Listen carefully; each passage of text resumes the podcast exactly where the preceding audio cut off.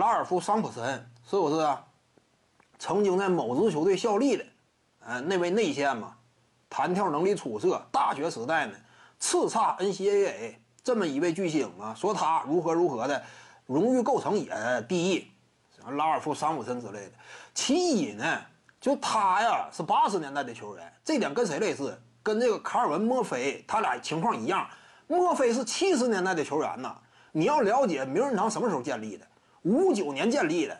任何一个奖项评选啊，在它初创阶段，那会儿你别说是 NBA 了，就是篮球运动影响力都远不如现在呀。NBA 更是嘛，那很多比赛都没有直播呢。那个阶段，你要考虑到当时的客观现实，以及呢，就是一个评奖啊，这么一个体系呀，它也是在逐渐完善的。你拿七八十年代举例呢，这玩意儿本身存在一定的争议，对不对？再者一点呢，你比如说这个拉尔夫·桑普森啊。说什么啊？你看他整个职业生涯呀，仅仅就入选过一次第二阵容。但你不要忘了呀，NBA 最佳阵容的评选在八八年之前没有第三阵容啊。当时如果有第三阵容的话，拉尔夫·桑普森他是能干进第三阵容的，他是有机会进的。也就是说什么？如果八八年之前最佳阵容的评选有第三阵容，拉尔夫层次啊，不虚拟卡特，你无非就是一次二阵，一次三阵吗？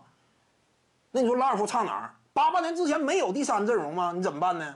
如果有的话，人家是能进的，这是其一。再者，团队成绩这块呢，那会儿应该是八五到八六赛季，奥拉朱旺啊，仅仅是个二年级新秀，他与桑普森呢携手组成双塔，干进了总决赛，而且在西决当中淘汰的是魔术约翰逊和天勾贾巴尔率领的湖人，干进的总决赛，只是败给了绿衫军。你看没看到，人家就率队表现来说，那不也碾压你吗？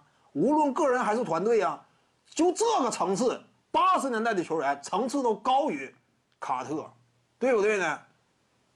再者说就是什么，名人堂也是，他这个评选体系是在不断的完善的。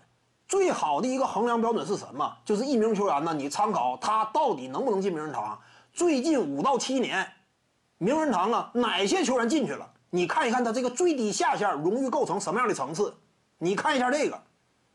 再者呢，就你看一看目前为止有哪些球员按照规则已经能够进入名人堂，但是目前尚未进去的，就是规则他已经有参选资格了，但是还没进去。比如说谁呀？本华莱士、比卢普斯都比卡特硬，这样的都没进去，说明什么？起码现在你不能说你能进，对不对呢？再加上最近五到七年呢，谁是个差不多的下线？这个格兰特希尔吗？NBA 当中层次，他是一次第一阵容，四次第二阵容；NCAA 当中两次蝉联 NCAA 冠军，这点跟当年的拉尔夫·桑普森一样。桑普森是有史以来大学联赛当中几乎最辉煌的个人成绩斩获，三个奈史密斯奖，两个约翰伍登奖，这是最顶尖的了。就几乎没有个人奖项这块比桑普森更高的，看没看到人家什么层次啊？大学联赛我之前谈过，在名人堂的评选体系之内啊，他的这种权重意义呢，甚至比奥运会啊这些美国队的成绩都要高。因为什么？美国队你去了就基本稳拿吗？大概率获奖吗？这不像大学联赛呀，群雄逐鹿嘛。所以你得综合考虑。最近五到七年，你说卡特有没有资格呢？你比格兰特希尔，无论大学还是 NBA，你都比不了。所以说，现役那些目前没有进的，你几乎你也一个比不了。那你拿什么进呢？徐静宇的八堂表达课在喜马拉雅平台已经同步上线了。各位观众要是有兴趣的话呢，可以点击进入到我的个人主页当中，在专辑页面下您就可以找到它了。